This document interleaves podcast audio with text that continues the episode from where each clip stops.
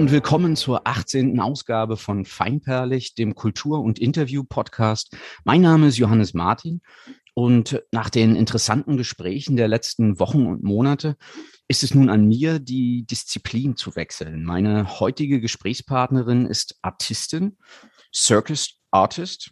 Ihr Name ist Lisa Schudala und ich freue mich sehr auf das Gespräch. Herzlich willkommen, Lisa. Wo bist du denn im Augenblick? Ich bin jetzt gerade in Rotterdam. Ah. Ähm, da, da wohne ich äh, im Moment und genau, ich bin gerade zwischen den Shows. Es sieht aus, als wenn du in einem Kinosaal sitzt oder so. Sieht dann gut, gut aus, ja. Ähm, ich sitze gerade in meinem, in, ich sitze gerade in meinem Nähzimmer tatsächlich. Hier Ah ja, ähm, okay. steht meine Nähpuppe hinter mir. Mhm. Ach ja, Ähm, okay. Genau, ich mache nämlich neben, neben Shows mache ich meine Kostüme und Kostüme für andere Leute selber. Alles. Und da habe ich äh, ein separates Zimmer für. Auf deiner Webseite heißt es im Pressetext, folgen Sie ihr in die Luft und ans Vertikalseil und lassen Sie sich in Ihren hypnotischen Bann ziehen. Ein Akt voll technischem Anspruch, Kraft und Ausdruck. Äh, Du bist Artistin und spezialisiert am Vertikalseil, Vertikaltuch oder Kette sowie im Surwheel. Das, sagt man das so richtig? Genau. Genau. Ja, das ist richtig. Und außerdem bist du eine Schwertschluckerin. Das Genau. auch. Ähm, hast du denn heute schon trainiert? Ich habe heute gar nichts gemacht. wir haben die letzten zwei Tage haben wir ähm, nicht nur Shows gespielt, sondern auch ein ähm, das Zelt, in dem wir gespielt haben, abgebaut gestern Abend im Regen und ich wollte eigentlich heute noch trainieren gehen und dann habe ich mir gedacht, nee, ich muss morgen wieder, also morgen haben wir die nächste Show und dann wieder drei Tage und Ja. habe ich mir gedacht, ich nehme mir heute einfach komplett Zeit. Also ich habe Büro gemacht, das, das ja ganz frei halt dann auch nicht, Rechnungen geschrieben, Ja. ja. E-Mails geschrieben, aber ähm, genau, einen Bürotag gehabt. Das, das gehört ja auch alles dazu und genauso wichtig wie die Das stimmt, Trainingszeiten gehört sind ja auch die dazu. Ruhephasen wahrscheinlich. Und äh, trotzdem gehe ich mal davon aus, dass, dass dein Beruf wahnsinnig viel äh, Disziplin verlangt, dir abverlangt. Wie lange trainierst du denn im Schnitt täglich, wenn du trainierst? ähm, ich trainiere normalerweise drei bis vier Stunden, eher, eher vier Stunden und das dann natürlich in den verschiedenen Disziplinen. Manchmal trainiere ich äh, sowohl Luftakrobatik als auch ähm, Searwheel. Ähm, am selben Tag meistens staffel ich mir das aber, dass ich an einem Tag dann mich auf die eine Sache fokussiere.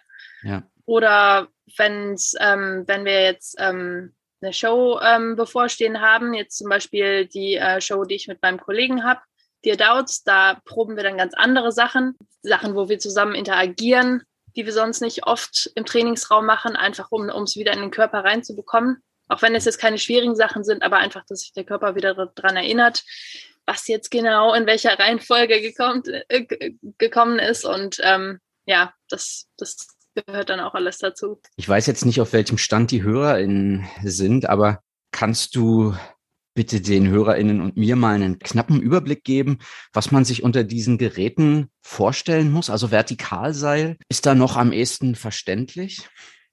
Genau, das ist, das kennen viele vielleicht noch aus dem Turnunterricht.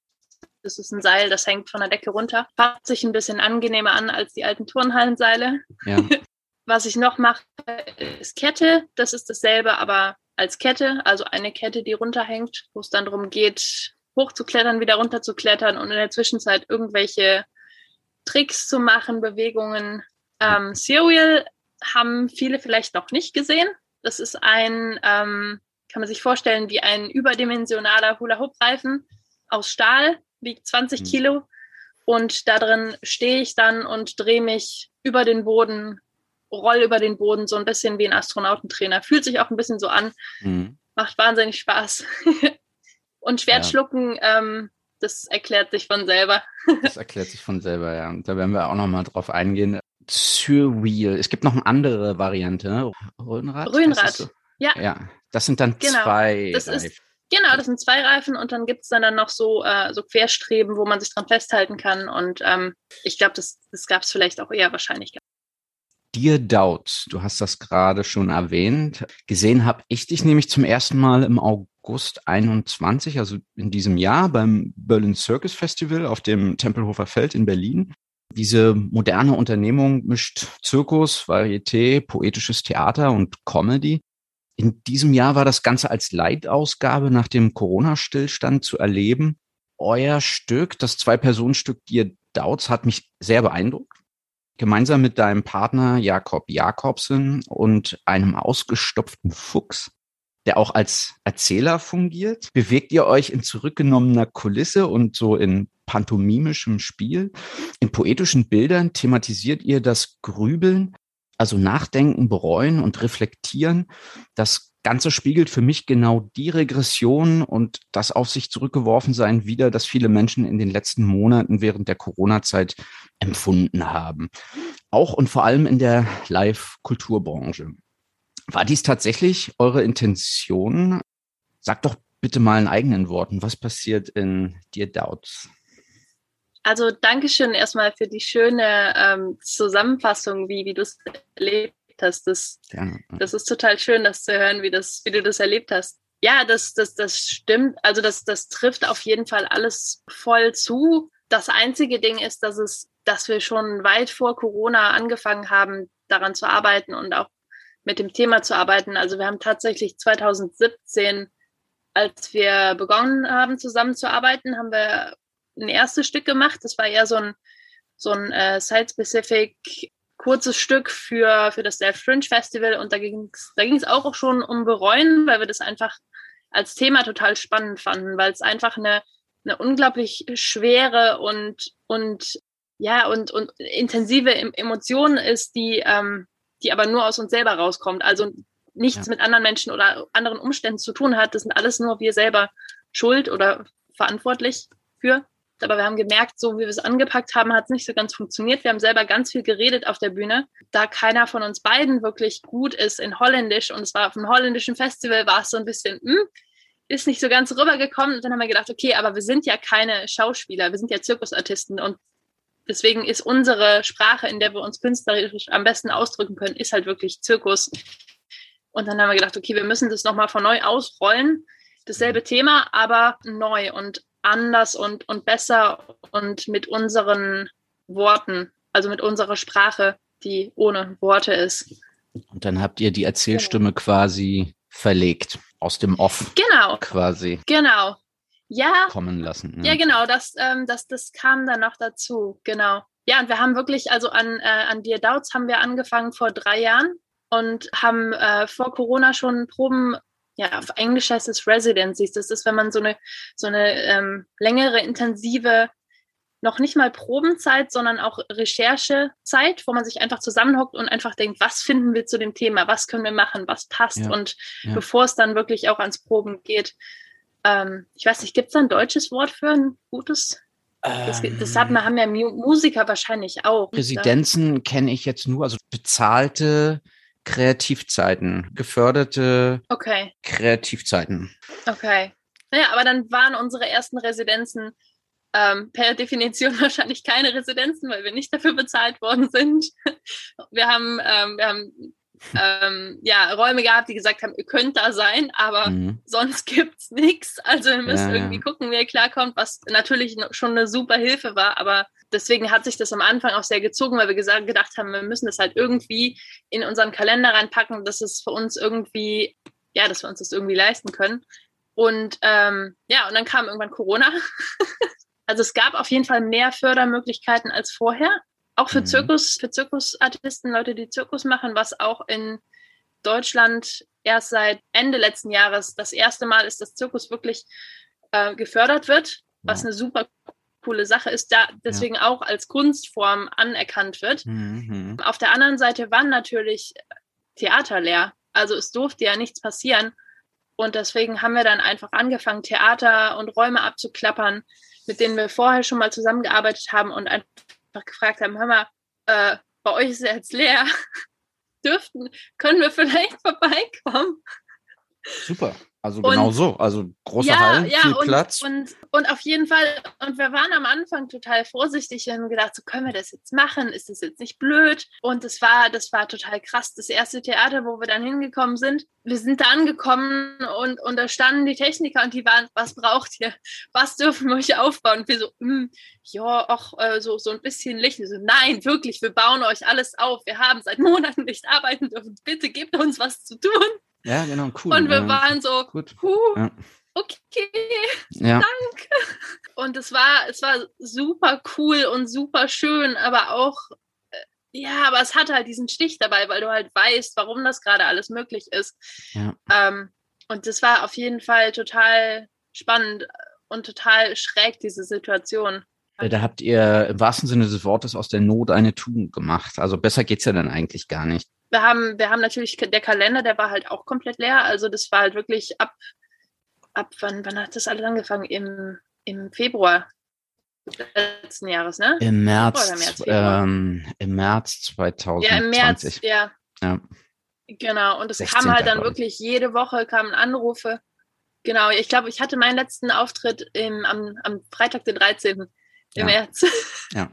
Und dann kamen wirklich jeden Tag und jede Woche neue E-Mails. Hallo, es tut uns sehr leid, aber wir müssen leider streichen. Es gibt kein, kein neues Datum und halt, und irgendwann, irgendwann wirst du ja auch blöd, weil du denkst, so, es ist halt einfach nichts mehr da. So der Kalender, der, der war voll Mhm. und jetzt ist einfach nichts mehr da. Und, und dadurch, dass wir uns dann gedacht haben, okay, jetzt knallen wir uns den Kalender halt einfach voll mit, mit Proben, mit Residenzen, ähm, auch die, wo wir dann ähm, erstmal nicht für bezahlt worden sind, das war halt einfach so gut, was zu machen und einfach Mhm. zu fühlen, okay, wir, wir haben jetzt ein Ziel, vor allem in der Zeit, wo es halt wirklich noch überhaupt nichts am Horizont gab, also gar nichts, auch nicht, wann es wieder okay ist oder so.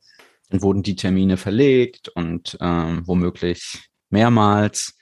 Ich habe ja auch einen, einen Satz Ja. gefunden, ich glaube sogar auf Wikipedia, dass in Deutschland Zirkusunternehmen als Gewerbe gelten. Und somit, somit gab es vielleicht für eine längere Zeit, vielleicht ist das jetzt anders, gab es keine Subventionen und Fördermittel wie für andere Kulturstätten. Doch, also das, das mit der, mit der, äh, mit der Gewerbeform, da kenne ich mich jetzt nicht so aus, wie das war, Mhm. aber es gab auf jeden Fall bisher keine Subvention. Und jetzt im, im äh, Jahr Ende 2020 war wirklich das erste Mal, dass, ähm, ähm, dass zum Beispiel der, der Daku, der von Darstellender Künste Zirkus auch mit in, in, in die Förderungseinladung mit aufgenommen hat.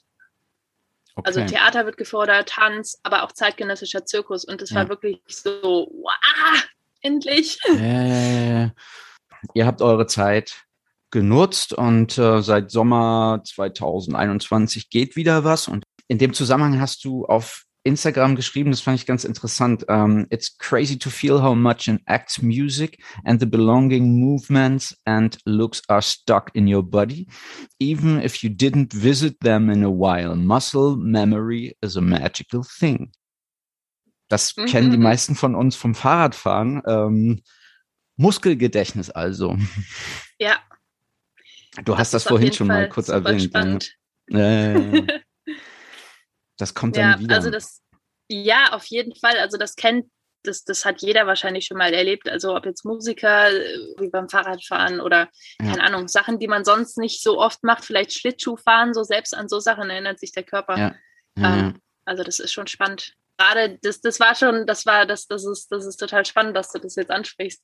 Ich habe echt, ich war echt so baff, wo ich gedacht habe, ich habe diese Acts, ich habe ja so viele verschiedene Acts inzwischen, weil ich ähm, seit 2013 nicht nur einen Act habe, sondern verschiedene und dann auch verschiedene Disziplinen und so. Und wo ich dann gedacht habe, die muss ich, ja- die muss ich ja dann erstmal neu lernen, dann muss ich mir das Video angucken und gucken, was kommt, auf welche, auf, auf welchen Musik-Cue kommt welche Bewegung. Und ich habe das Lied angemacht und ich merke einfach, wie alles fast von alleine passiert. Und ich habe Ja. das kann doch nicht wahr sein. Das ist, ja, Mhm.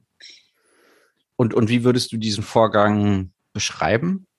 Also ich glaube, ich glaube, äh, Muscle Memory ist vielleicht noch das am ehesten, aber wie genau das funktioniert, Ähm, das kann ich dir jetzt nicht sagen. Also was, was ich so von, so wie es für mich sich anfühlt, was ich mir vorstellen kann, ist, dass vor allem, wenn's, wenn es was ist, was verschiedene Sinne gleichzeitig zusammen machen. Also dass, dass es nicht nur was, was mit, was mit Hören ist, sondern auch was mit Anfassen, mit Bewegen, hm. mit ja, dass da ganz viele verschiedene Sachen gleichzeitig technischen passieren. Abläufen, die zusammen funktionieren, Ja. ne? wie auch in der Musik durchaus.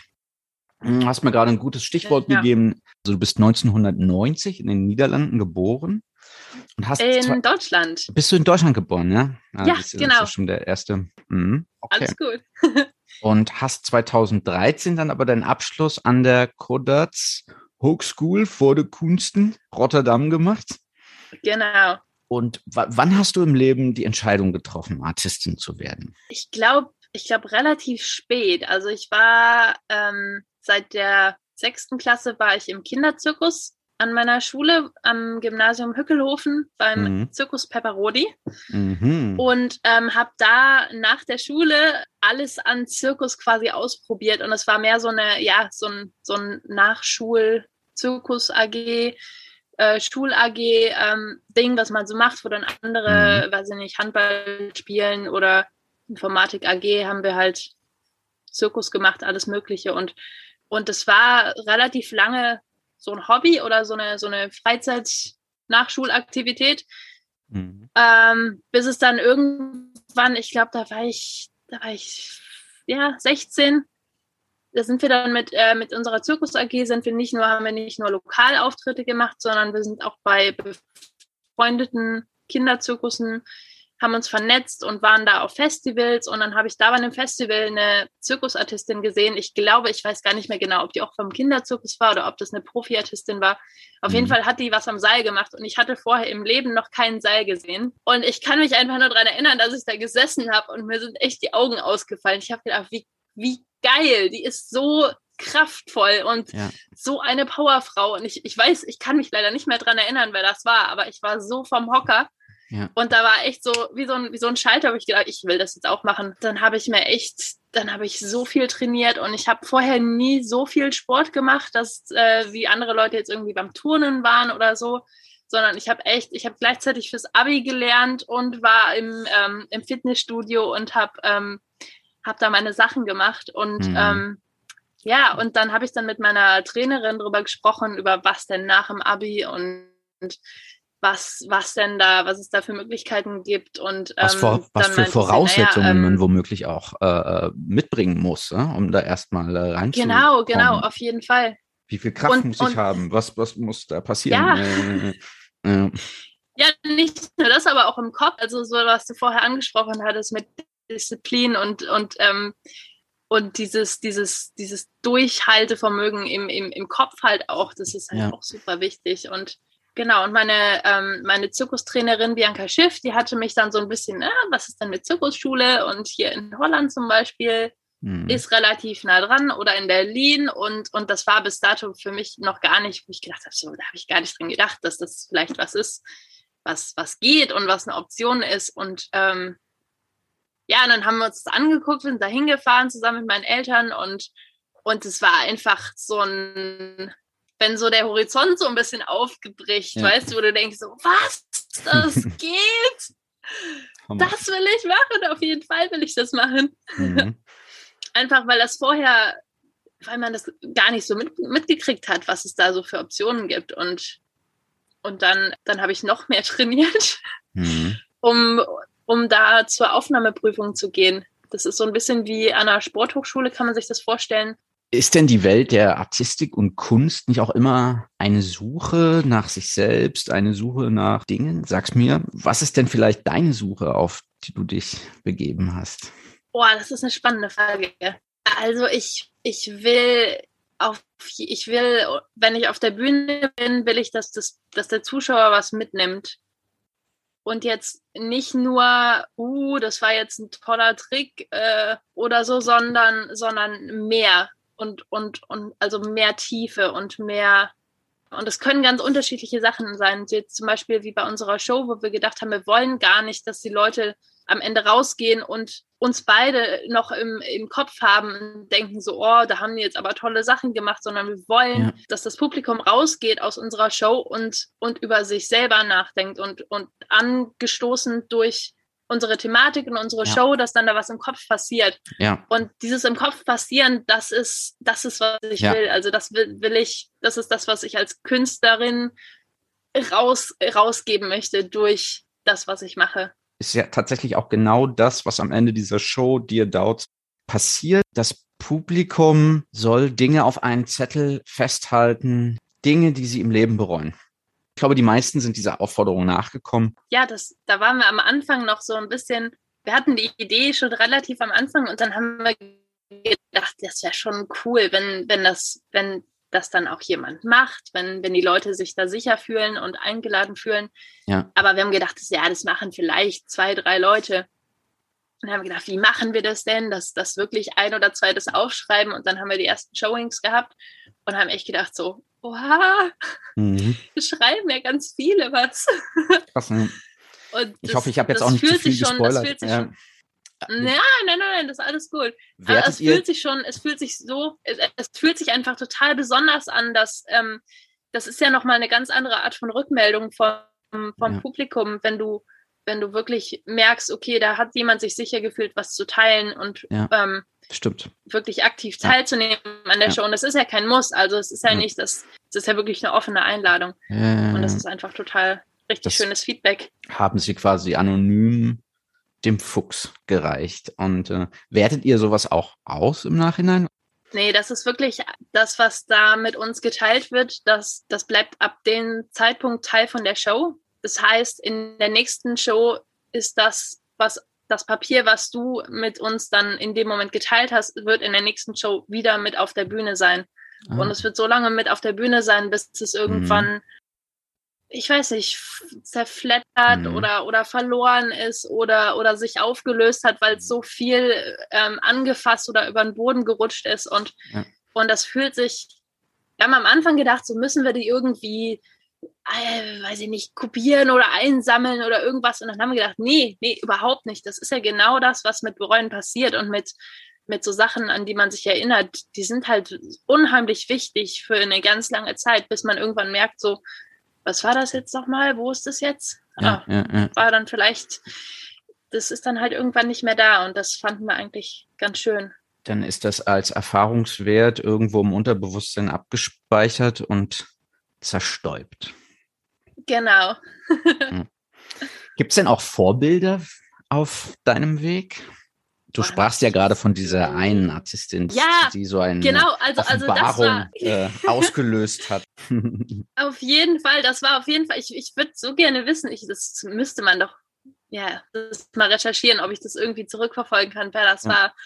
Also diese, diese Artistin auf jeden Fall und, und sonst, also ich finde es ganz schwierig, eine spezielle Show oder einen speziellen Künstler zu sagen, der mich jetzt total inspiriert, weil eigentlich alles, was ich sehe, ja. mich, mich inspiriert und, und, und alles ganz, ja, eigentlich jede Show, die ich sehe, fühle ich, dass ich da was mitnehmen kann und ich mir denke so, boah, Wahnsinn. Also zum Beispiel, zum Beispiel gestern, das war, ähm, das war eine Show in einem Zelt mit einem, ähm, ja, mit einer, mit einer Zirkuskompanie im Zelt und ich fand es einfach der helle Wahnsinn. Wir sind, wir sind nach dem Finale von der Bühne gegangen, haben das Kostüm ausgezogen, kamen wieder zurück und das Zelt war schon halb abgebaut. Und ich habe gedacht, wo, wo haben denn alle ihre Energie her? Was, mhm. was geht denn einfach, das einfach so schnell, zack, zack, zack und das und das, weil natürlich morgen an einem anderen Ort wieder aufgebaut werden muss. Mhm. Und das hat mich auch halt, das hat mich auch wieder weggehauen. Jetzt, jetzt nicht in einem künstlerischen Sinne, aber, aber einfach von der, von der Disziplin und von dieser so zack, zack, zack, zack. Das war cool, ja. Mir ist aufgefallen, dass du so Elemente aus Artistik, Varieté kombinierst mit Zirkus und Burlesque. Theater vielleicht, auch eine Prise bisschen, ja. dunkle Szene, warst aber auch eine Zeit lang auf einem Kreuzfahrtschiff und wirst dann aber auch schon mal von äh, Forensiker und Kriminalbiologe, Buchautor Marc Benecke supported. Wie beschreibst du diesen Stilmix? Boah, ich weiß nicht, ob man den, ob man den jetzt wirklich beschreiben kann, aber ich ich mache einfach unglaublich gerne neue Sachen und Sachen, die ich vorher noch nicht gemacht habe, wo ich vorher noch nie gewesen bin. Und, und ich bin einfach total gerne super offen für, für alles Mögliche an, an, an Zirkusgenren und, und, und Bühnen ja. und, ähm, und ich meine, ja, ich, ich, ich brauche einfach diese, diese Abwechslung, diese, diese verschiedenen ja. Ebenen, wo man als Zirkusartist einfach sich bewegen kann. Das, das gibt mir einfach total viel, einfach so viele verschiedene Sachen immer auf dem Teller zu haben. Was für eine Rolle spielt dabei die Ausbildung und die Schule oder Hochschule? Du hast, du hast jetzt in Rotterdam studiert. Es gibt ja total mhm. berühmte Zirkusschulen. Ich habe erst mal gestaunt, also was es alles gibt in, in Europa. Hunderte, aber auch so ganz berühmte Akademie Fratellini, Zirkusschule genau. in Saint-Denis, The Circus Space in London, das Centre National mhm. des Arts du Cirque äh, in, auch in Paris. Also was sollte man mitbringen, um sich in so eine Ausbildung zu begeben? Wir hatten das gerade schon mal kurz, aber für den Fall, dass sich hier einige HörerInnen nochmal äh, orientieren wollen, was muss man mitbringen? Also ich, ja, wie alt sollte also, man auch sein? Also es, ab einem bestimmten Alter ist das sicherlich nicht mehr möglich. Genau, also die meisten Leute, die fangen an der Zirkusschule an, um die 18, wenn es früher geht, auch früher. Ich habe mit 19 angefangen. Bei mir in der Schule waren auch Leute, die später angefangen haben, aber inzwischen geht der Trend doch zu, dass, dass die Leute doch jünger sind, wenn sie anfangen. Und ja, das hat natürlich ganz klar damit zu tun, dass. Dass der Körper halt ähm, verfällt. Ähm, na, nee, jetzt ja noch nicht, hoffentlich. nee, aber ich glaube, dass es für viele Leute einfach so ein natürlicher Weg ist, dass du, dass du, ähm, wenn du das früh weißt, dass ja. du ähm, aus dem Turnen, aus einer, aus einer Vorausbildung ähm, direkt an die Schule gehst. Also in Rotterdam ja. zum Beispiel, das ist ein äh, Bachelorstudiengang. Ja. Das heißt, du brauchst irgendeine Art von Qualifizierung, dass du an der Universität studieren darfst. Ja. Das heißt, sowas wie ähm, Genau, sowas wie Abitur. Bei, ich glaube, dass es nicht bei, bei jeder Schule so ist, aber bei uns war das so zum Beispiel. Ja. Und ähm, wo du gerade von gesprochen hast, diese, diese diese riesen Palette an unterschiedlichen Schulen, die es gibt, das ist total spannend, weil viele Leute, auch in Rotterdam, ich treffe immer wieder Leute in Rotterdam, die sagen, wie, hier gibt es eine Zirkusschule? Wo ich gesagt mhm. habe, hör mal, ja, natürlich gibt es hier eine Zirkusschule. Habe ich auch nie von gehört. Und das ja. einfach, sowas kriegt man halt einfach nicht mit, wenn man sich da nicht mit beschäftigt. Und Irgendwie jemand, der ne? jetzt wirklich ja. Interesse dran hat und, und denkt, ich würde, ich fände es total spannend, ich würde vielleicht auch gerne an eine Zirkusschule gehen, was ich auf jeden Fall empfehlen würde, ist, sich, sich zu informieren. Also wirklich, wenn es geht, sich jede Schule anzugucken, die irgendwie in Frage kommt. Man, ähm, man kann bei allen Schulen gibt es auch einen Open Day, wo man hingehen kann, so einen Tag der offenen Tür, wo man äh, gucken gehen kann, wie sind die Lehrer, wie sind die Leute. Dann kann man sich angucken, was für Künstler von der Schule weggehen. Man kann sich die Arbeiten von den Leuten angucken und kann sich denken, kann sich dann überlegen, ist es der mhm. Stil äh, von, von Zirkus, den ich später machen möchte, oder ist es jetzt so überhaupt nicht mein Ding, weil jede Schule natürlich ähm, so ein bisschen einen Stil hat, wo man dann nachher mit rauskommt. Und deswegen, also ich glaube, einfach ganz viel reinlesen und reingucken. Und das geht ja inzwischen auch sehr, sehr einfach, auch ohne Reisen zwangsläufig, gerade auch jetzt, wo es nicht so gut geht, mit, mit Social Media und so. Also das geht auf jeden ja. Fall. Und, und reden mit Leuten. Es gibt so äh, Webseiten, wo man das tatsächlich nachschlagen kann. Also mittlerweile kann ich direkt mal verlinken. Also es ist ganz interessant. Da hat man dann wirklich ein Listing von allen Schulen in Europa und sieht dann auch so Ballungszentren. Und äh, dreimal darf man raten, wo das jetzt in Europa ist, aber das ist tatsächlich in Frankreich. Ja, das, ähm, ja. Tja, ich bin jetzt 41. Bei mir ist der Zug, glaube ich, abgefahren, aber ich werde jetzt keine Artistenkarriere mehr starten. Schade eigentlich, weil ich bin nämlich auch total, war immer schon fasziniert vom, vom, vom, vom Zirkus und hatte da so eine ah, romantische Vorstellung. Aber das habe ich dann auch noch mit ins Erwachsenenalter getragen und wollte dann auch mal den HörerInnen hier so einen knappen Rückblick zum Thema Zirkus geben. Vom antiken Amphitheater bis zum Wandertheater hat Zirkus nicht nur in Europa eine weitreichende Tradition. Der klassische Zirkus, so wie wir ihn heute kennen, existiert ja erst seit rund 250 Jahren. Zirkus zählte sogar erst seit 100 Jahren. Als Vater des klassischen Zirkus gilt der Brite Philip Astley. Tierdressuren sind heute eher tabu und so ändert sich der Zirkus im Laufe der Zeit. Es entwickeln sich auch nationale Eigenheiten, beispielsweise in, in Frankreich, Italien, Niederlanden, Deutschland, aber auch in Japan und Russland.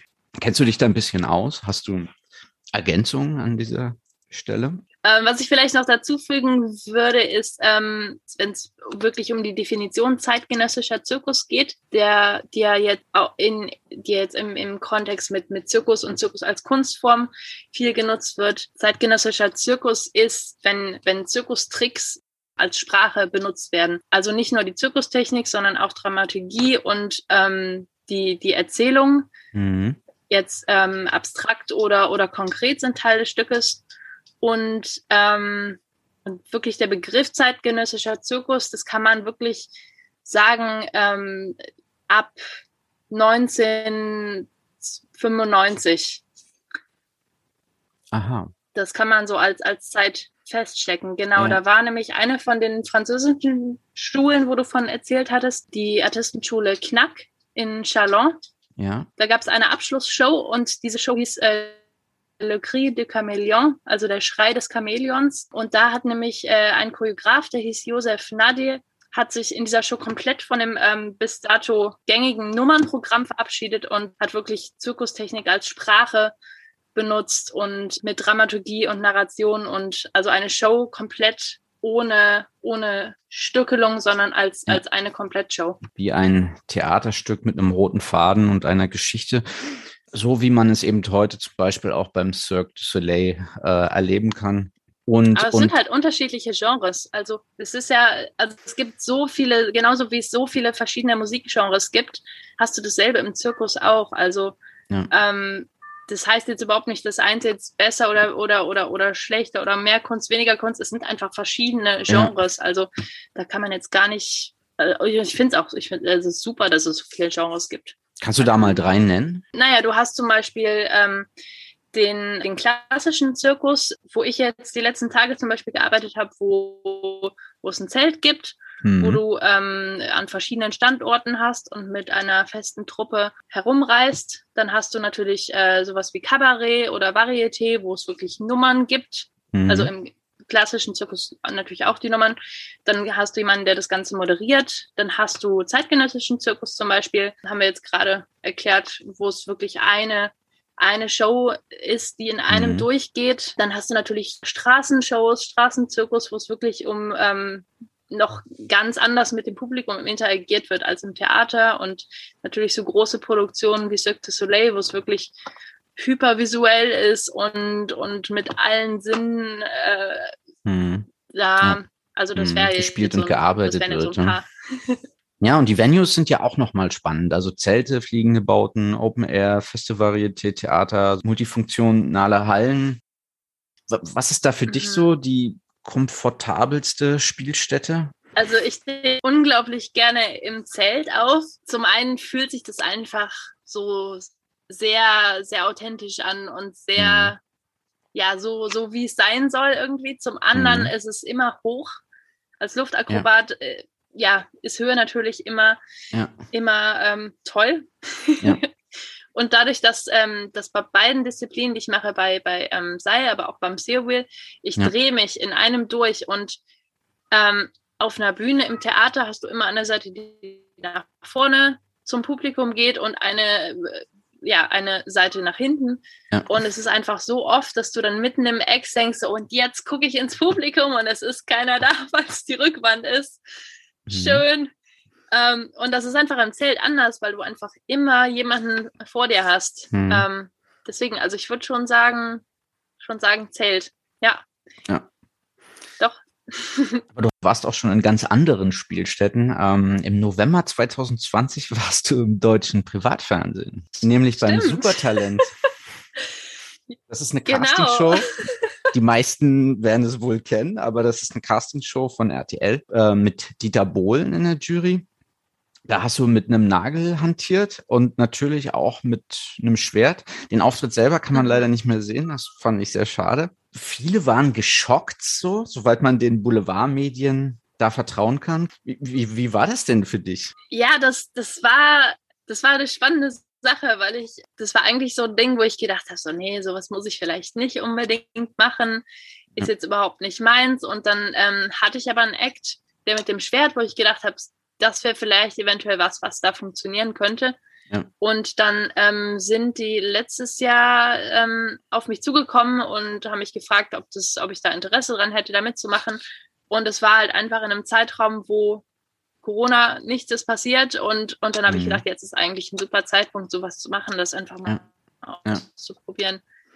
Ähm, und es ist einfach, ähm, also es, man sieht ja nur so, ein, so einen kleinen Teil von dem, was dann da passiert. Und, ja. und ähm, bei Fernsehen ist es einfach immer, ich habe für mich selber auch, ich habe mir das immer super aufregend vorgestellt und total, dann steht dann jemand da und mhm. sagt, okay, und Action und jetzt geht's mhm. los. Aber letzten Endes wartest du einfach mhm. den ganzen Tag nur. Und du wartest und du wartest und dann ja. irgendwann jetzt gleich, nein, jetzt noch nicht, okay. Und, und dann ja. irgendwann zack, jetzt und dann ist vorbei und dann ist so, aha. Ähm, okay. was auch total schräg war. Ja. ja. genau. Und was, was halt auch total schräg war, war ähm, wegen Corona war das Theater natürlich, also es waren ein paar Leute da, aber sehr, sehr distanziert und, und ähm, wir haben das in dem Theater in, ähm, in Bremen äh, gefilmt und es, und es sah einfach, also auf der Bühne, die Bühne war riesengroß, der Theaterraum, wenn du rausgeguckt hast, sah super schick aus und es waren aber nur so ein paar vertröpfelte Zu Zuschauer da und, mhm. das, und du kommst dann von der Bühne runter und denkst so, das hat sich jetzt angefühlt wie eine Probe mhm. und und dann waren dann ein paar Monate später, wo dann die Ausstrahlung war, habe ich dann von, von Familie und von Freunden, es waren alle super aufgeregt. Ja, wir gucken dich jetzt gleich im Fernsehen. Und ich habe einfach ja. in Jogginghose auf der Couch gesessen. Und, und es war so, so ein bisschen wie so eine verschobene Realität ja. einfach, weil auf der einen Seite hat sich das so angefühlt, so dieser Hype, so wie wenn man gerade eine Show gespielt hat. Ja. Aber ich habe überhaupt nichts gemacht an dem Tag. Ich habe wirklich nur zu Hause gesessen und das war, das war sehr komisch. Also ja, das, das war ein bisschen verrückt. das ist Fernsehen, ne? Oder Privatfernsehen ja. auch.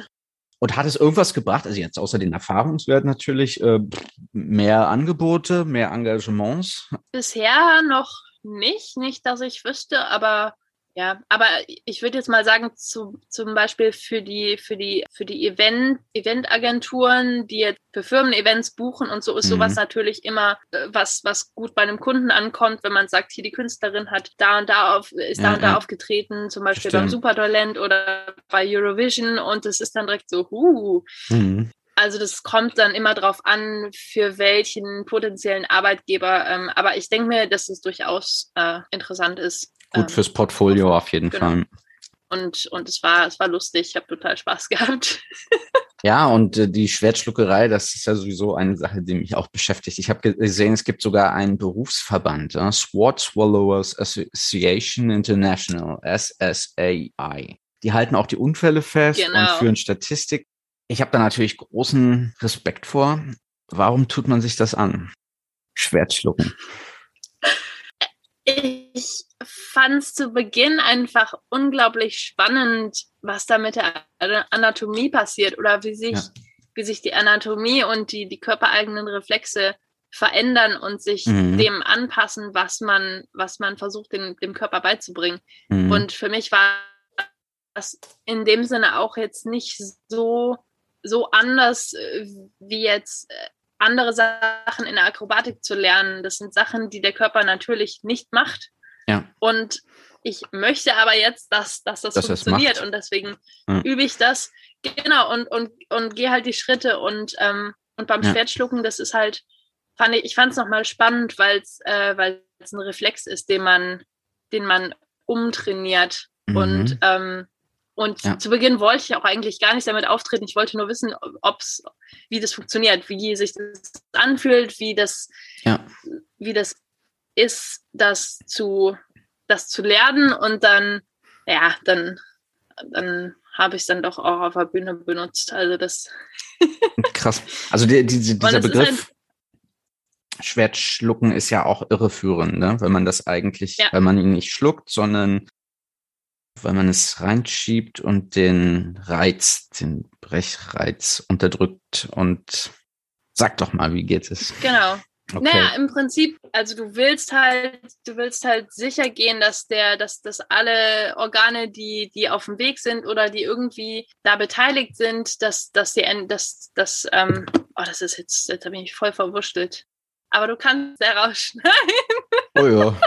Oder auch nicht mal gucken. ja. Äh, ich ich versuche es nochmal. Okay. Ähm, Ja.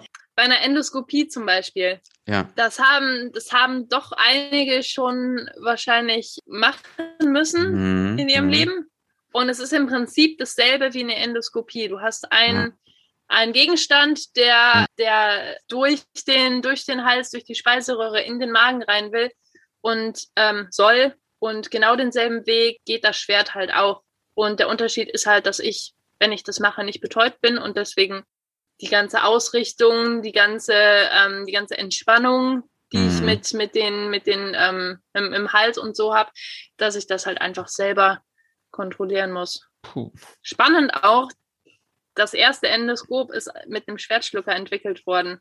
Ja, Schwertschlucker in der Medizin. ne? Natürlich passieren auch Unfälle, aber ich habe mich da mal reingelesen in diese Statistik Ja, von der ja also es Association. ist, es, es ist Ja. schon nicht ohne, also es ist Ja. schon auf jeden Fall ähm, was, wo man auf jeden Fall aufpassen muss. Ähm, ja. Und konzentriert und fokussiert bleiben. Ja. Auf jeden Fall. Und, ähm, und was, was für mich zum Beispiel sich immer als größtes Risiko anfühlt, ist, äh, ist Sachen, die man nicht vorhersehen kann. Ja. Was zum Beispiel das, das Publikum ist, ist, wenn ich zum Beispiel in einem Club auftrete, Mhm. wo das Publikum vielleicht nicht ganz Herr aller Sinne ist mehr, da Mhm. bin ich auf jeden Fall immer noch mal weiter weg und und wenn ich wenn ich wenn ich jetzt nach oben gucke und und mit dem Schwert busy bin, dann sehe ich ja. Ja. nicht, ob jetzt jemand irgendwie auf mich zufällt und so und wenn mich Mhm. jetzt jemand schubsen würde in dem Moment oder gegen mich läuft, das ist das wäre auf jeden Fall ähm, gar nicht gut. ja. Deswegen, also da sind ganz viele Faktoren, wo man dann sagen kann, okay, Mhm. so und so ist die Situation, wie mache ich die Situation am sichersten? Wenn Ja. ich jetzt irgendwo auf einer wackeligen Bühne bin, dann ziehe ich vielleicht keine Ja. High Heels an.